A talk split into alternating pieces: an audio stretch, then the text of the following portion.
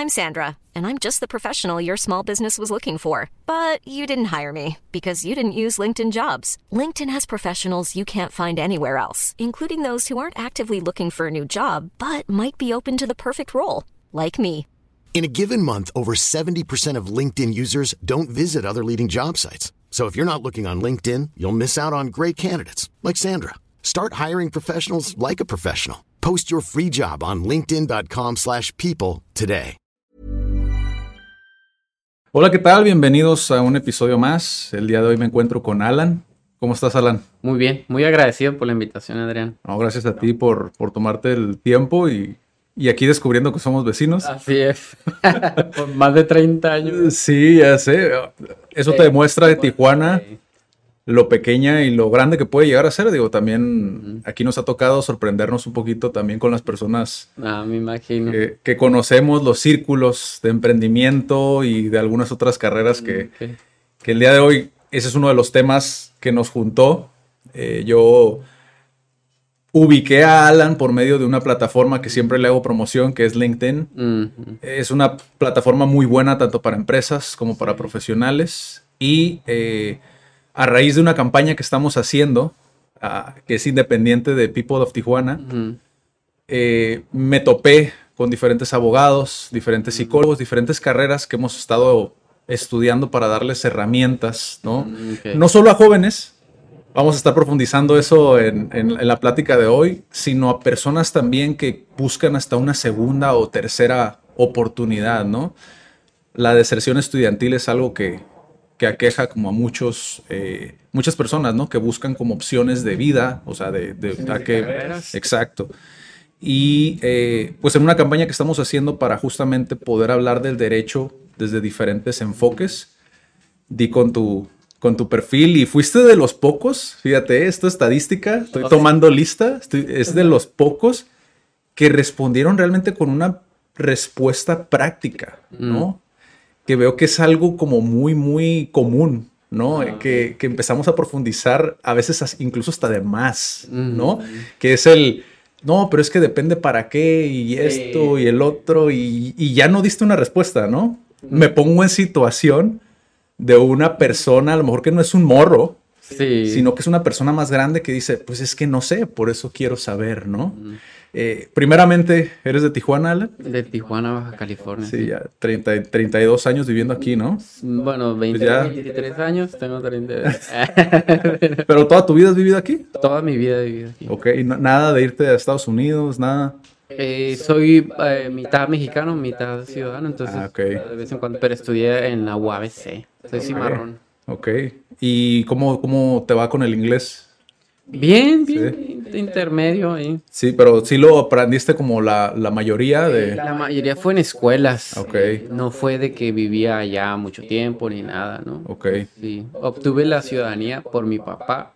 Mi papá es originario de Arizona y él se vino, se casó con una mexicana y él se vino a vivir acá a México, a Tijuana, y aquí nací y aquí crecí. Órale. Entonces ya después, este, ya grande, ya obtuve la ciudadanía, pero hice mi escuela y todo aquí. Órale.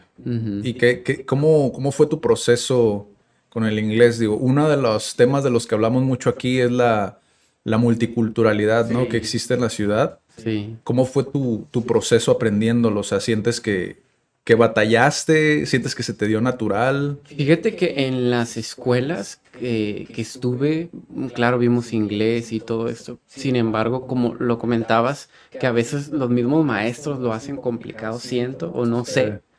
Pero no le agarré y no le agarré. Y en la universidad ya me tuve yo que meter a escuelas de inglés para ya poder mejorar, ¿no? Porque no te, no, no mirabas o no observaba el grado de importancia de tener este, este segundo idioma, ¿no? De dominarlo al máximo hasta ya grande, ¿no? Pude Sí. hacerlo. Sí, entonces sí, cuando iba a las tiendas o algo, sí, a veces como todo no da pena y no, sí. Fíjate, o sea, eso, eso de la pena creo que es algo... Algo normal, ¿no? Sí, algo bien común, fíjate, en nuestra, nuestra cultura. Digo, platicando con, con estadounidenses, me doy cuenta de que ellos no tienen tanto ese problema con el español, por ejemplo.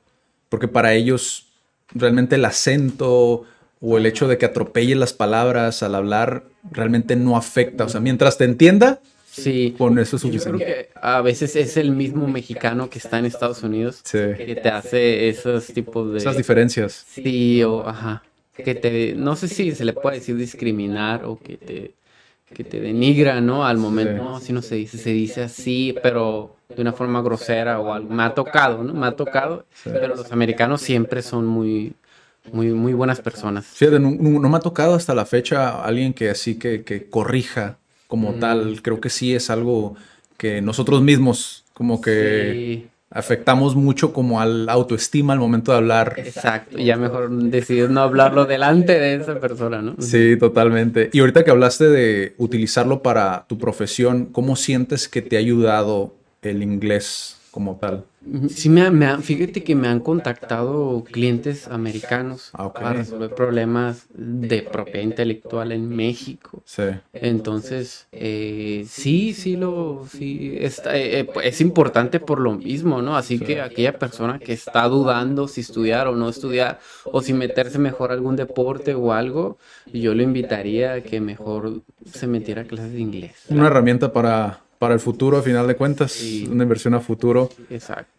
¿Y a qué te dedicas, Alan? Digo, para la gente que ya ahorita está viendo, digo, normalmente abrimos de esta manera, como hablando del- de la obviedad de la ciudad, Sí. nuestro granito de arena hacia la ciudad, pero ¿a qué te dedicas tú? Soy abogado en propiedad intelectual.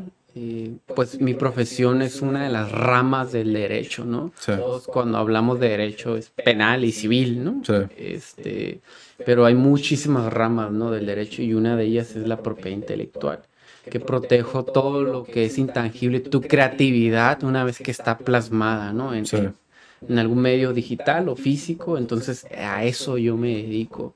He encontrado la fortuna de que es una muy bella eh, rama del derecho y, y aquí estamos para servirles. ¿Y cómo, cómo fue que, que surgió como ese interés?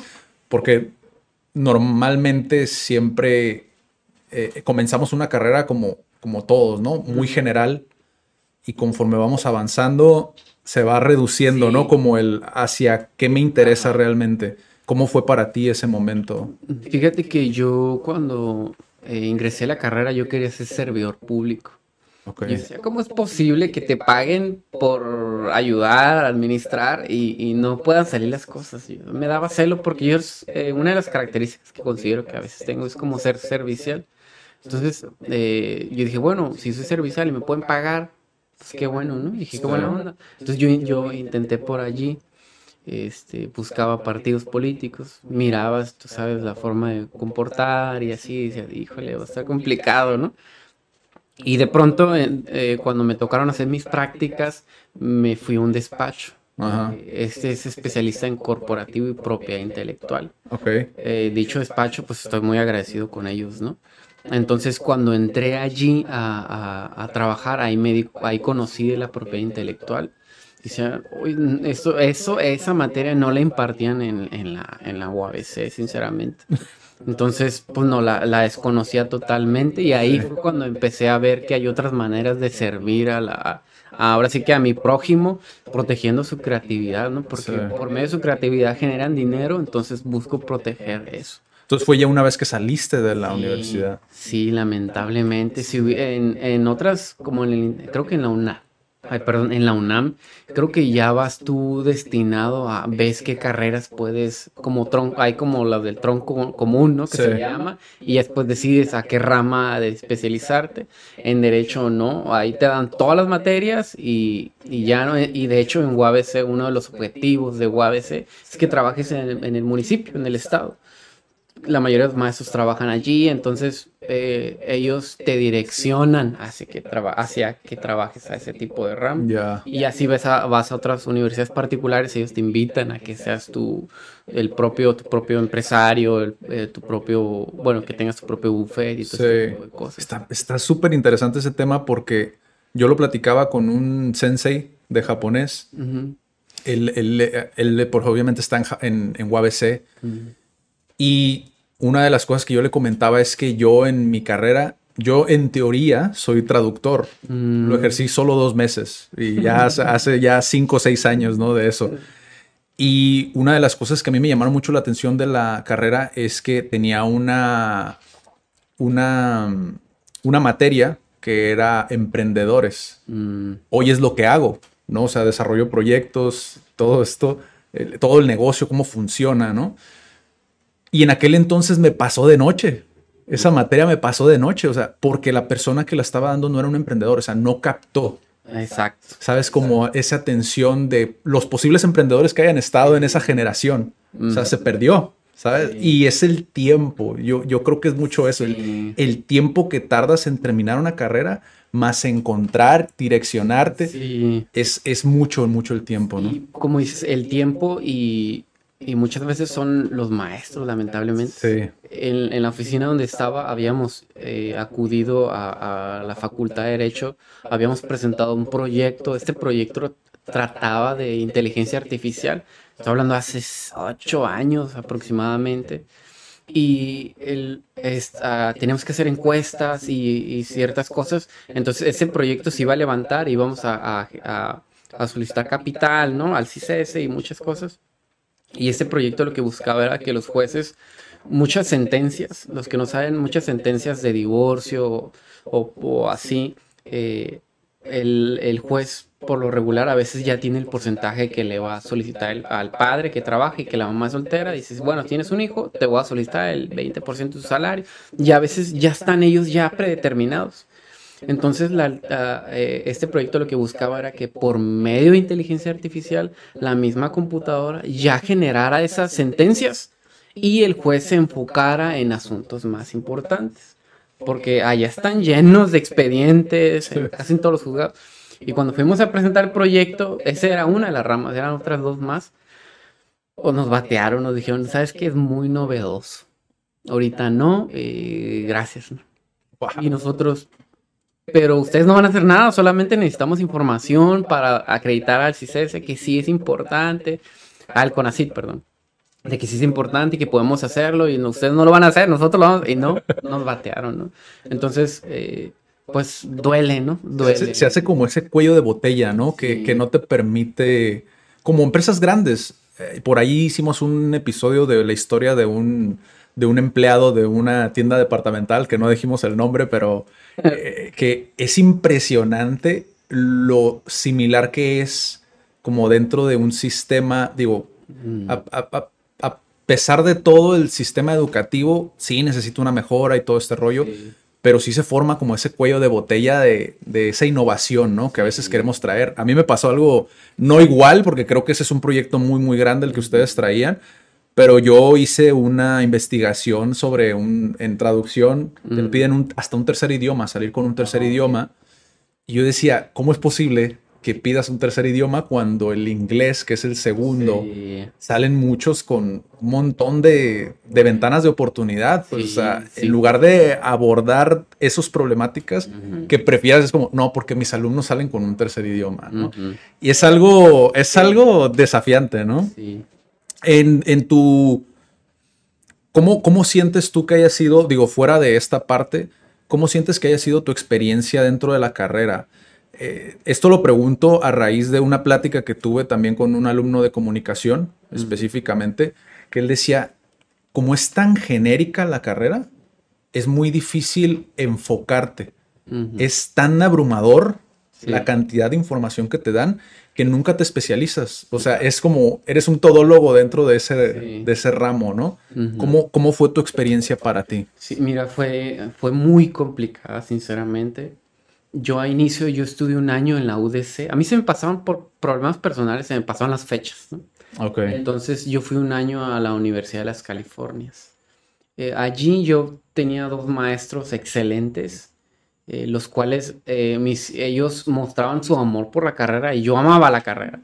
Después yo dije, me voy a cambiar a UABC, ese siempre fue mi objetivo. Eh, me cambié después de un año a UABC, entré y, y como dices, bueno, allí lamentablemente sufrí de depresión. No le he contado esto, ¿no? Sufrí de depresión por los maestros. Por Ok. los maestros. Tú sabes, cuando te presentan un PowerPoint y en el PowerPoint eh, eh, todas las te dan copy-paste, pero tú sabes que en el mismo PowerPoint viene un, un, cuadro donde ingresas el texto.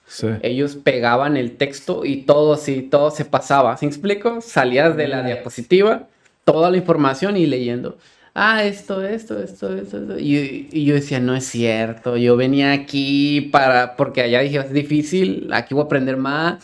Entonces, todo eso era eh, los, eran factores, luego, como dices, muy genérico, todo era muy genérico, todo, solamente tú podías ver y sí decías, qué suave por esta persona, qué buena onda que su papá fue abogado y él ya está trabajando. Qué suave que su tal familiar está en el juzgado y allá lo metieron. Decías, qué suave porque viene el trabajo. Y así tú ibas diciendo, todo aquel que mirabas que ya estaba eh, redireccionado en su carrera era porque ya tienen familiar. Y los que no, necesitábamos abrir brecha y cortar este, ramas para empezar a ver de en qué carrera te vas a meter, en qué, en qué dirección. Entonces sí fue muy, muy complicado. Yo estuve en el, en el Tribunal Federal de Justicia Fiscal y Administrativa, enfrente de Plaza Río, ahí estuve. Eh, no me gustó, pero yo seguía buscando. Yo decía, es que hay algo que me gusta aquí, en, en el derecho en general, pero no encontraba que era. El civil no me gustaba ni el penal, pues era cuando había muchísimas muertes de por sí, ¿no? Entonces yo no quería meterme en ese tipo de asuntos. Y porque sabía que sabía que iba a ser bueno en cualquier área, pero decía, pero me van a contratar personas que no quiero, entonces mejor yo buscaba y encontré la materia ideal. Sí, fíjate a nosotros nos tocó platicar a, cuando recién iniciamos todo este proyecto nos tocó platicar con un abogado que ya tenía mucha, mucha experiencia y él sí, sí era penalista. Entonces, cuando nos platicó, yo dije, qué desafiante. En este país, me atrevería a decir, digo, vivo en Tijuana, pero me atrevería a decir que en el país, por la situación que ves, querer ser penalista, por ejemplo, y, y pensártela dos veces por esa situación de la inseguridad, ¿no? Y sabes que eh, algunos maestros dicen que la más difícil y peligrosa no es penal. Ah, ¿no? No, sino laboral. Órale. Eh, un maestro que nos decía que él tenía el 90% de las fábricas, eh, él decía, yo soy abogado de ellos, los represento al 90%. ¿En qué, qué, fábrica trabajan? Preguntaba él tal, ah, está conmigo, ah, está en mi despacho, ah, también conmigo. Y él decía que, pues, para, para eh, no sé si ya cambió la ley, pero si tú ganaste un, demandaste una fábrica, te ganaste un millón, 5 millones de pesos, eh, tiene cinco años para, para, para exigir ¿no? la, la, sentencia, el laudo, y él decía, y muchos no lo cobran. Y yo le pregunto, pero pues si ganaron 5 millones, ¿por qué no lo cobran? Los amenazan de muerte.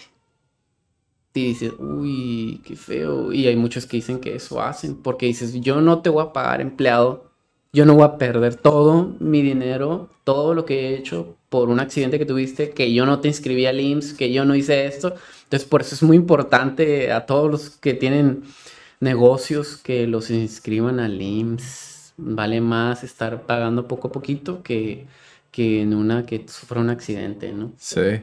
Y, y ahorita también, este, que estabas hablando de tu experiencia en, en, en la carrera, ¿cómo, ¿cómo crees tú o más bien, ¿cómo, ¿qué fue lo que a ti no te gustó cuando estuviste en el, en el tribunal, me dijiste? ¿Qué fue exactamente lo que a ti no te gustaba? Como la parte... Digo, ahorita por lo que haces, me imagino que por la parte cuadrada quizá del sistema, ¿no? O sea, puedo imaginarme y visionarlo porque no cualquier abogado acepta estar en un podcast. ¿Sí me explico? O sea, lo, me pongo a pensarlo y siento yo que te inclinas más por la parte creativa, ya que lo mencionaste. Entonces, ¿Era eso lo que no te gustaba? Sí. Eh, yo estaba en, eh, con la secretaria del secretario general, está el magistrado, luego está el secretario, luego la secretaria, y te tocaba, era un puesto muy, era bueno si eras, porque por lo regular te mandan al, archivo donde cosas, expedientes, también me llegaban a mandar allí y todo esto.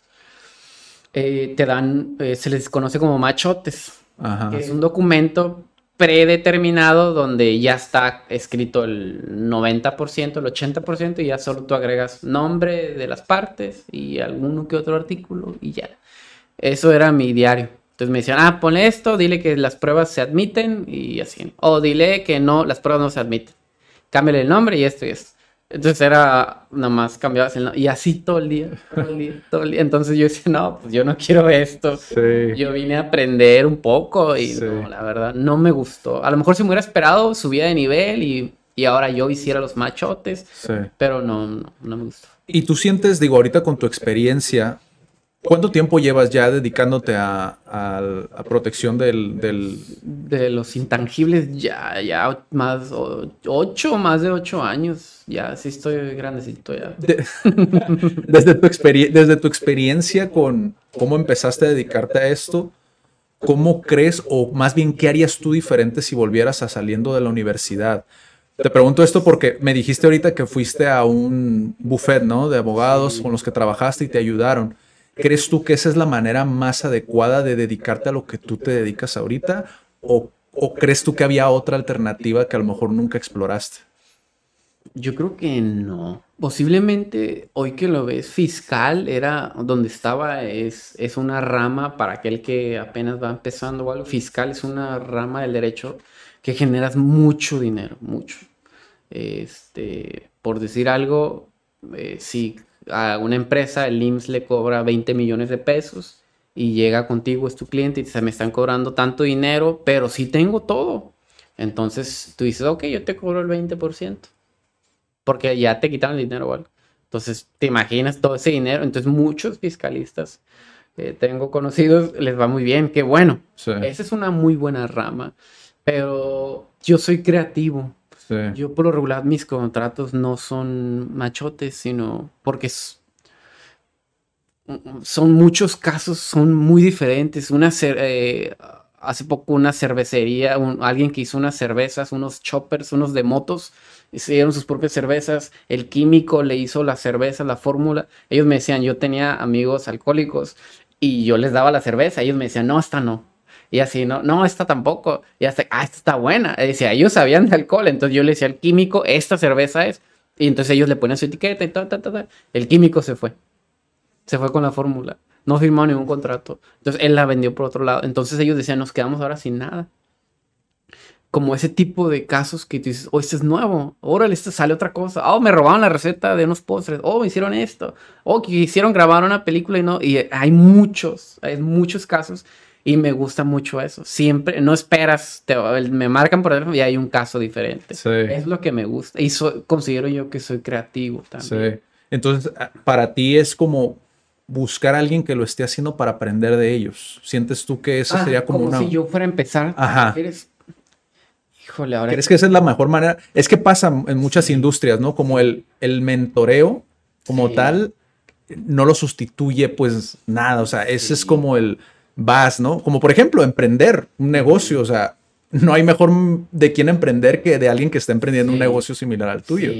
Sí. si hubiera tenido esa oportunidad, eh, sinceramente no me, no me imagino mi camino. Ahora sí que el camino sí es, no diría, pero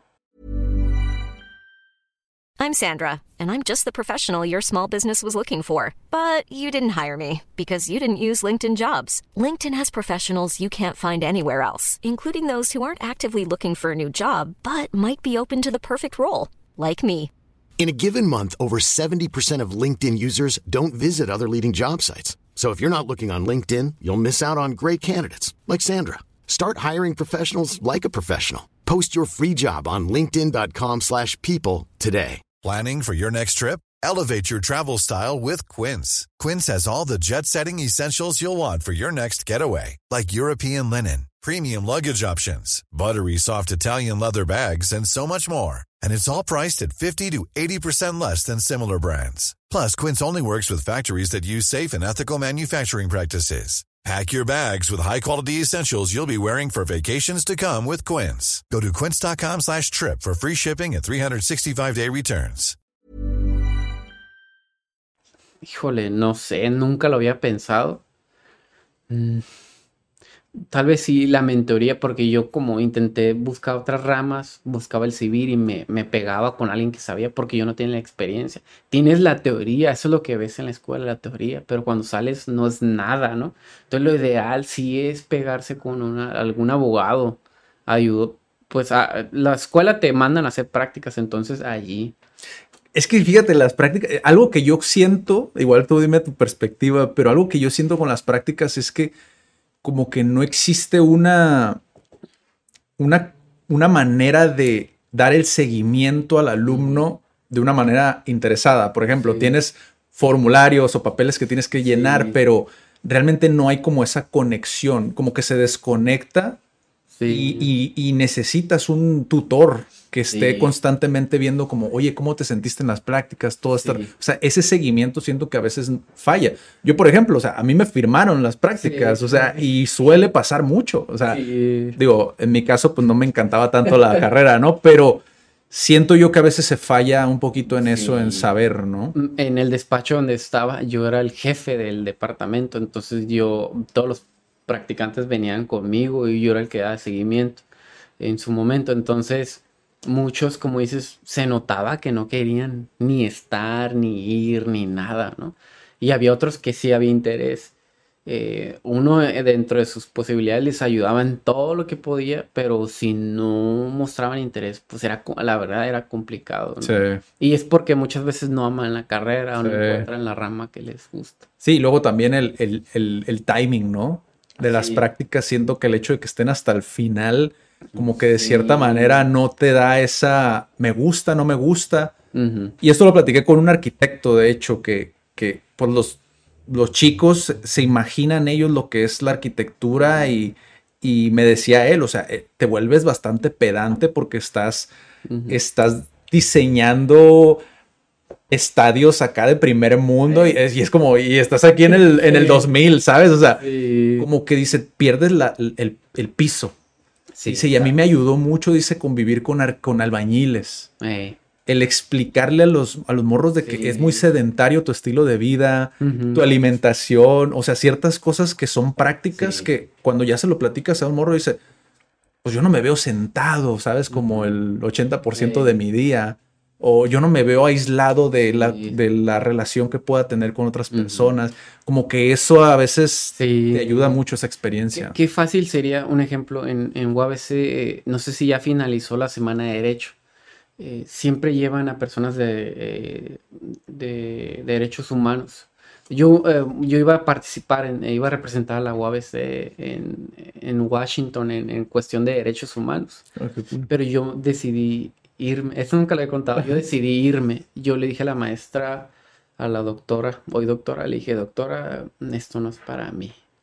Los, los abogados eh, en cuestión de derechos internacionales, en derechos humanos, ellos de 5 mil, eh, porque ellos mismos dieron una conferencia y decían, de 5 mil casos, ¿cuántos toman? Le preguntaron. Uno.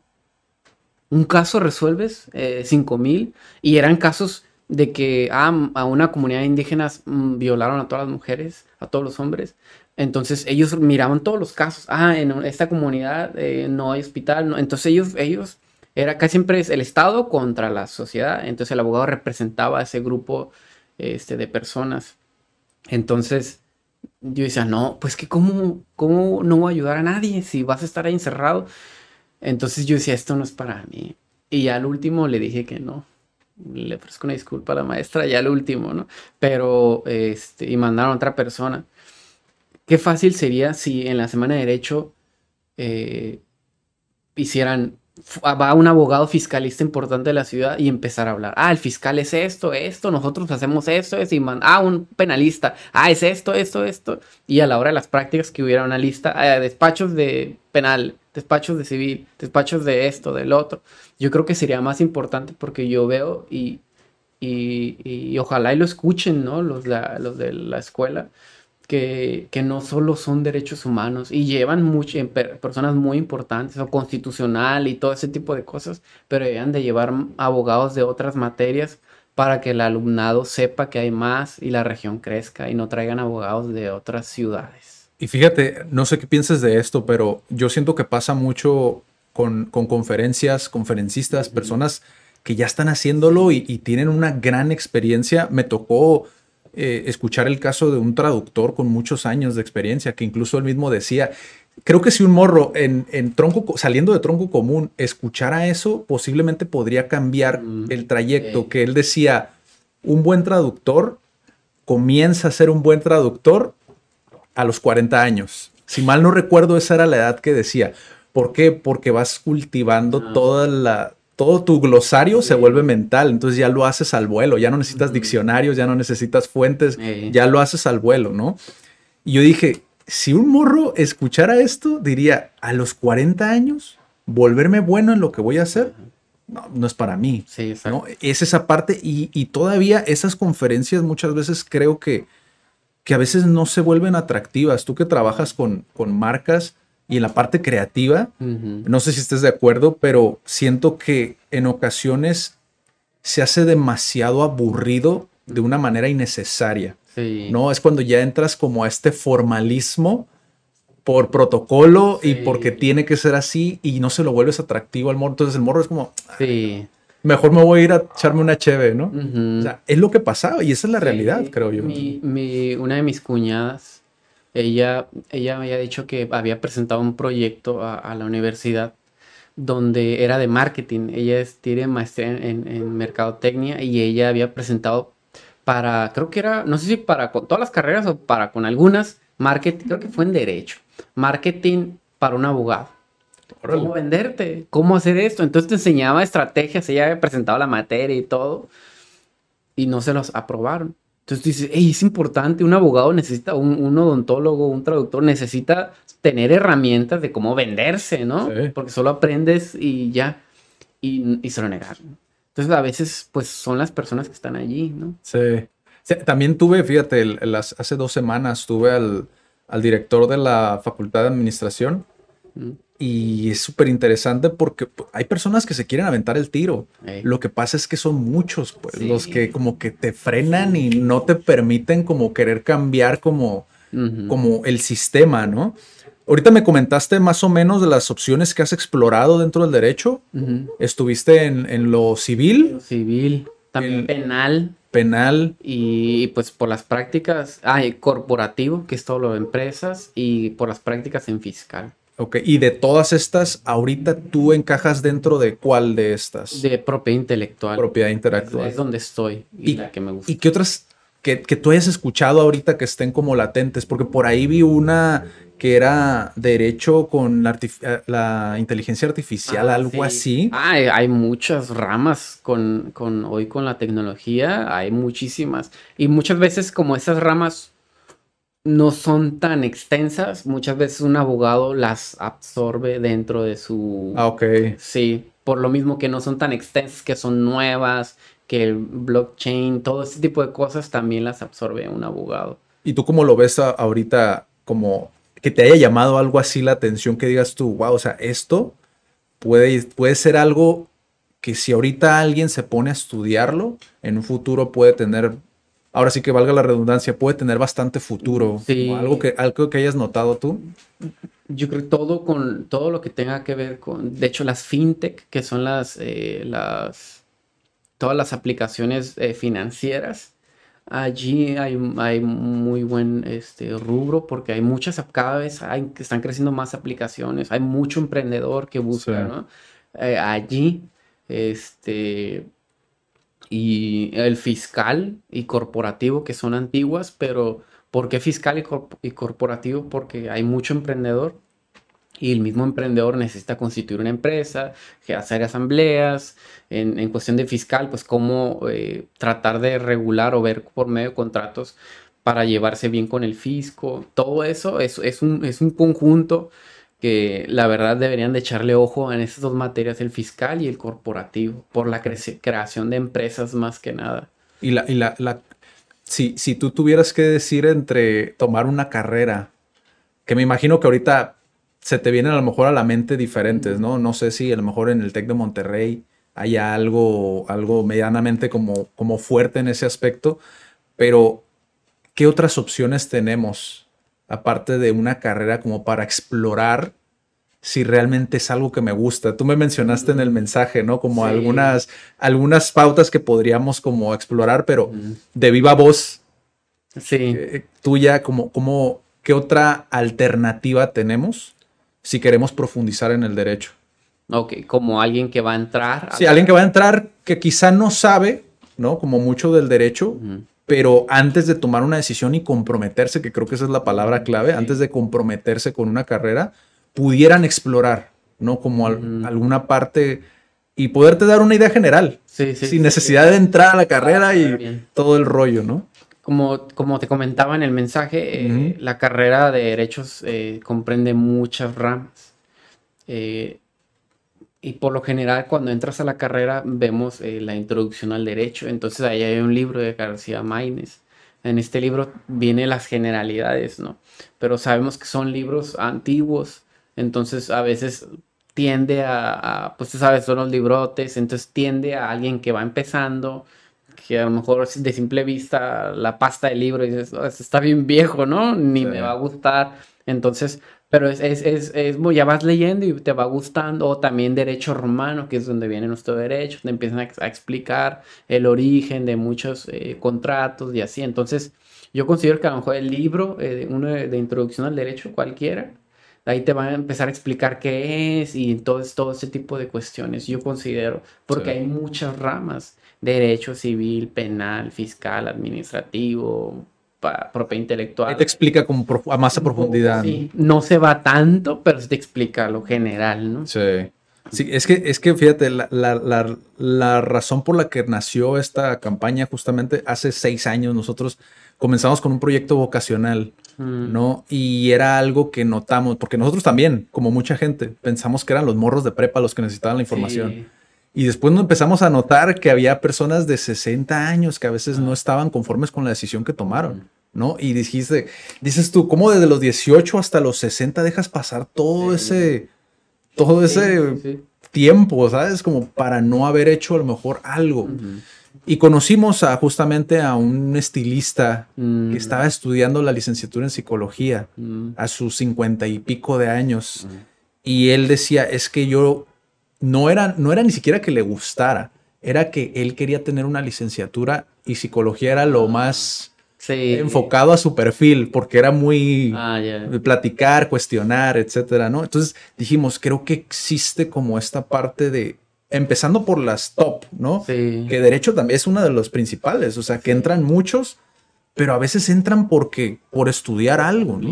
Sí. y, que las personas también que a lo mejor tienen esa limitante entre comillas de la edad, pues puedan, puedan explorarlo, ¿no? Animar. Y muchos, eh, de hecho, en la carrera de Derecho, en la graduación, eh, ya ves que hacen una graduación conjunta con todas las facultades. Si medicina eran 12 a lo mucho, volteados a Derecho y eran unos 50, 60 monos ahí, Entonces muchos eh, lo hacen por cumplir, ¿no? sí. por simplemente, eh, como dices, cumplir con un título para meterse de policía estatal, que había muchos compañeros que hacían eso. Entonces, eh, la carrera de derecho es muy bonita. Sí tienes que leer, sí tienes que leer, comprender más que nada lo que lees. Entonces, si no te gusta, como dicen, leer, pero después vas agarrando, vas agarrando amor, ¿no? Por la lectura y más si te gusta la carrera, ¿no? Fíjense, ahí, ahí diste otro perfil, policía estatal, también para los que les interesa. Y sí, creo que a veces fallamos eh, como sistema en, desglosarlo como en, ah, mira, estas son las opciones que tú tienes, ¿no? O sea, de esto es lo que puedes llegar a ser. Como lo que tú me decías, o sea, para llegar a donde tú estás ahorita, por ejemplo, o sea, es camino que a veces la persona que tiene la responsabilidad económica, pues no se permite, ¿no? Como explorarlo o aguantar y, buscar, ¿no? ¿Cómo ves tú el... Esta es una pregunta que, tenía que hacer de cajón porque sé que va a ser muy desafiante poder como profundizar mucho en, lo que es eh, el, mundo, el gremio de, de, abogados. ¿Qué opinas del contenido actualmente en redes sociales? ¿De abogados? De abogados. O sea, ¿tú qué opinas? ¿Crees que esté mal o vaya contra el gremio. Y esto es algo que me lo dijo alguien, ¿eh? no voy a decir quién, pero me lo llegó a decir alguien que era, iba contra el gremio el contenido que estaba saliendo actualmente en redes sociales. No es contra el gremio. Mm, pues debemos comprender que las, eh, las generaciones están cambiando, que ya, ya no tienes que poner muchas veces un espectacular, sino por medio de redes sociales, a veces, bueno, tienes más alcance que un espectacular este, muy transcurrido, ¿no? Entonces, eh, muchas veces, pues lamentablemente tienes que revelar información en un post. Decir, ah, agrega esta cláusula, esta cláusula es para eso, eso, eso.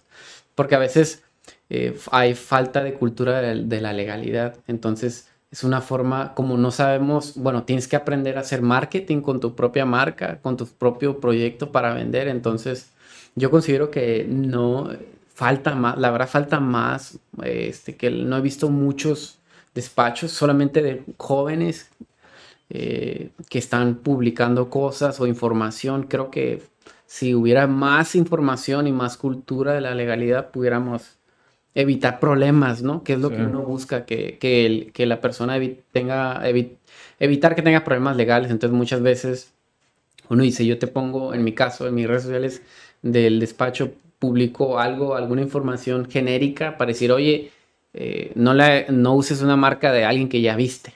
O no, le, no hagas lo, el mismo logo porque te pueden demandar. Y un post y algo. Entonces, como información genérica para que, ah, órale, y ya vas aprendiendo y evitarte tener ese tipo de problemas. Y ya en caso de que tengas el problema y él lo dijo, bueno, lo va a contactar.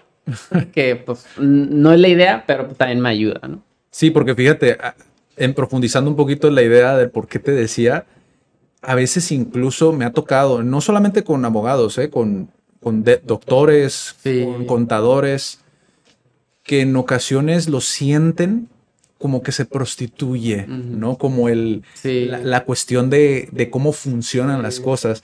Sin embargo, ahorita tocaste algo súper, súper importante que es, es como un espectacular, ¿no? Solo que es digital, sí. ¿no? Y es lo que a veces creo yo que también creo que es parte del mismo sistema educativo. Creo que en algún momento sí podríamos llegar a ese punto donde los canales por los cuales hacemos llegar nuestra publicidad, el marketing y todo, pueda entenderse y de alguna manera como integrarse, ¿no? Como a la profesión. Como ahorita que lo estoy viendo mientras comentas, lo que ustedes, los que a lo mejor dicen que se prostituye o algo, es porque son esos, hablando de los ah, despachos de abogados, son esos despachos ya grandes, ya viejos, bueno, que tienen antigüedad y ya tienen su cartera de clientes bien establecida.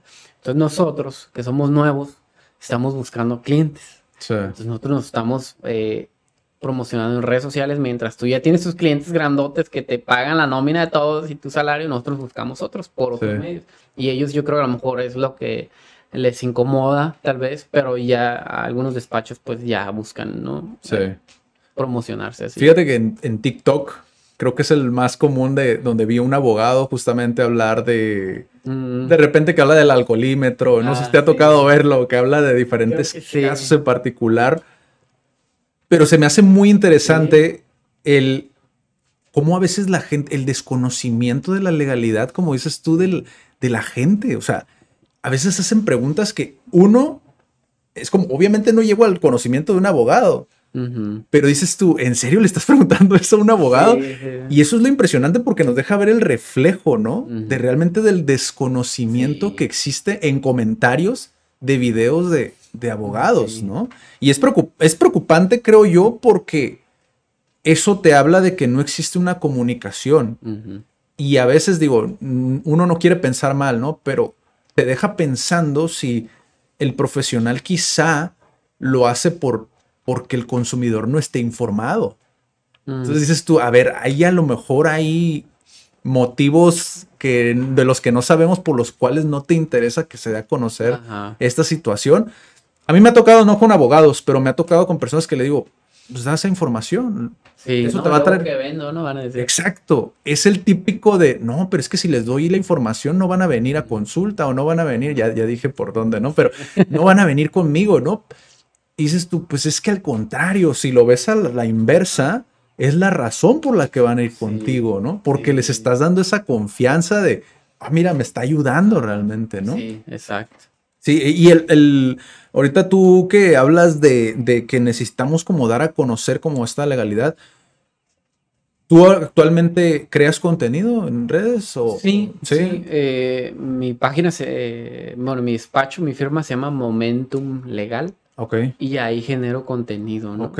Me falta subir más reels, más historias en cuestión de información a veces no lo hago porque a veces estás, muy ocupado y, no te da tiempo y grabas un video y lo grabas como 20 veces y dura 30 segundos, menos de 30 segundos. Y dices, no, o luego tengo tiempo y no, ando en panza ahorita, no, tengo que bañar. Entonces ya. Pero sí, en Momentum Legal ahí pueden encontrar información en cuestión de propiedad intelectual que creo que Sí. les puede les puede ayudar de vez en cuando con cierta información. Ok, igual para que le, le echen una, una revisada y para que vayan a verlo. Y, y, y pues Alan, la verdad, creo yo que si lo vemos desde el ángulo de aprender y abrir como el panorama, creo que puede servir mucho como lo que compartiste en esta plática. Honestamente, yo, yo creo que, que sí hace falta más información práctica al momento de tomar una decisión ¿De qué carrera? de qué carrera. Porque existen muchas, muchas alternativas. Digo, uno, uno a veces no quiere como contaminar la perspectiva del profesional, pero me tocó a mí algunos que decían como, pues es que depende de muchas cosas, no puedo ayudarte. ¿no? O Depende visto. Eh, sí, visto. o visto, ¿no?